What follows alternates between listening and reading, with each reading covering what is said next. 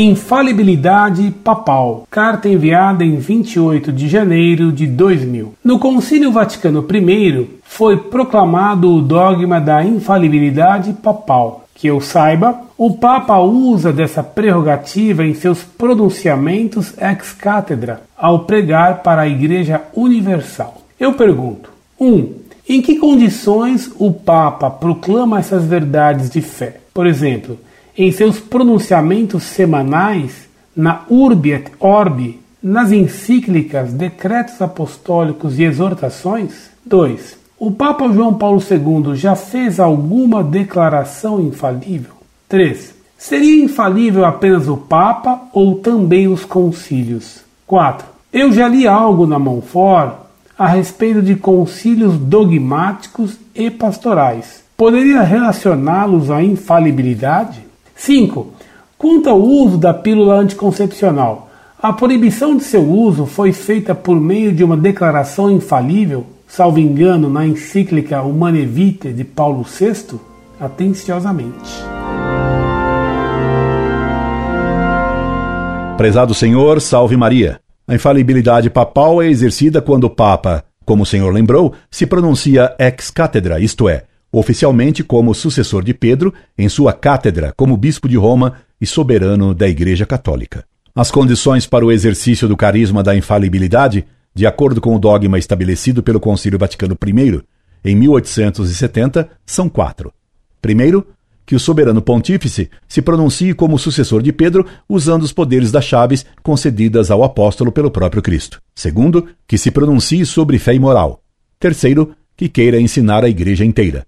Quarto, que defina uma questão, declarando o que é certo e proibindo, com anátema, que se ensine a tese oposta. Para exercer um ato infalivelmente em qualquer documento ou forma de pronunciamento, seja numa encíclica ou num decreto especial, bula, constituição apostólica e etc., o Papa precisa deixar claro que o faz nestas quatro condições acima citadas. Assim, por exemplo, o discurso de Paulo VI na ONU, no qual ele declara que lá se pronunciava como doutor em humanidades, não é infalível, porque ele não se pronunciou como Papa. Recentemente, na encíclica Fides et Ratio, João Paulo II diz que fará considerações filosóficas. Não recordamos suas palavras exatas, mas o sentido era esse. Isso, a nosso ver, e salvo o melhor juízo, não torna o documento citado infalível, pois, de novo, ele só se pronuncia como mestre de filosofia. Pelo contrário, na encíclica Veritatis Splendor, quando João Paulo II declarou que o núcleo da encíclica ele o ensinou usando o poder de Pedro e que doravante ninguém poderia dizer o oposto, e continua a se dizer católico, esse núcleo da encíclica foi ensinado, salvo melhor juízo do que o nosso, que não somos nem juristas nem teólogos, infalivelmente. Nos concílios ecumênicos, só é infalível a decisão que o Papa declarar tal, estabelecendo um anátema contra quem defenda a tese oposta. No chamado Latrocínio de Éfeso, em 449, concílio presidido por São Flaviano, nenhuma das decisões conciliares foi aprovada pelo Papa, a não ser o chamado Tomo a Flaviano, carta enviada pelo Papa São Leão Magno ao presidente do concílio, São Flaviano, condenando as heresias de Nestório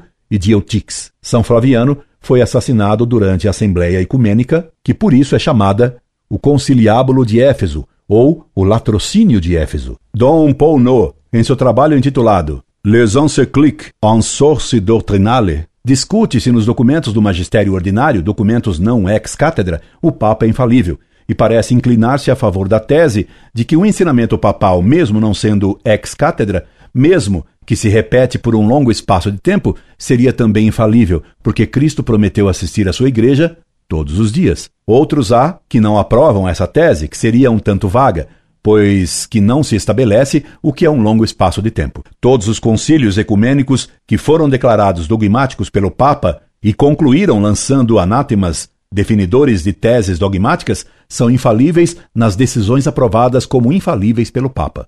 O Concílio Vaticano II foi exceção única na história dos concílios, pois que João XXIII, ao convocá-lo, e Paulo VI, ao reconvocá-lo, e, ao encerrá-lo, declararam que ele era apenas pastoral e que, por essa razão, não tinha valor dogmático. Sendo meramente pastoral, ele pretendia dar apenas conselhos de orientação pastoral. É caso único na história. Por isso, O Vaticano II recusou lançar anátemas, portanto, nada definiu dogmaticamente. O cardeal Ratzinger fez vários pronunciamentos explicando exatamente isso.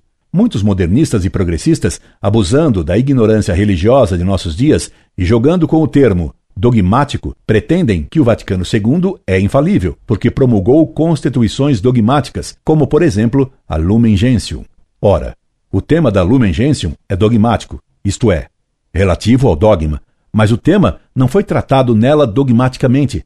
Portanto, essa Constituição não é dogmática nem infalível. Assim também, esta carta que lhe escrevo tem um tema dogmático, mas ela de maneira alguma é dogmática. Quanto à questão de controle de natalidade, ele sempre foi condenado pela moral católica. Já na Sagrada Escritura, se lê que Deus condenou o onanismo, porque impedia a concepção.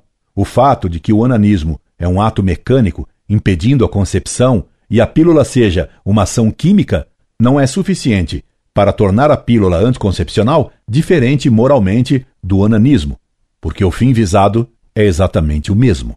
O homicídio por veneno é tão criminoso quanto o homicídio por estrangulamento. Portanto, Parece-me, salvo o melhor juízo, que, como o anticoncepcionalismo sempre foi condenado como antinatural, a decisão de Paulo VI jamais poderá ser reformada por qualquer outro Papa. Esperando tê-lo ajudado e aguardando um novo contato, subscrevo-me. Incorde Jesus Semper, Orlando Fedeli.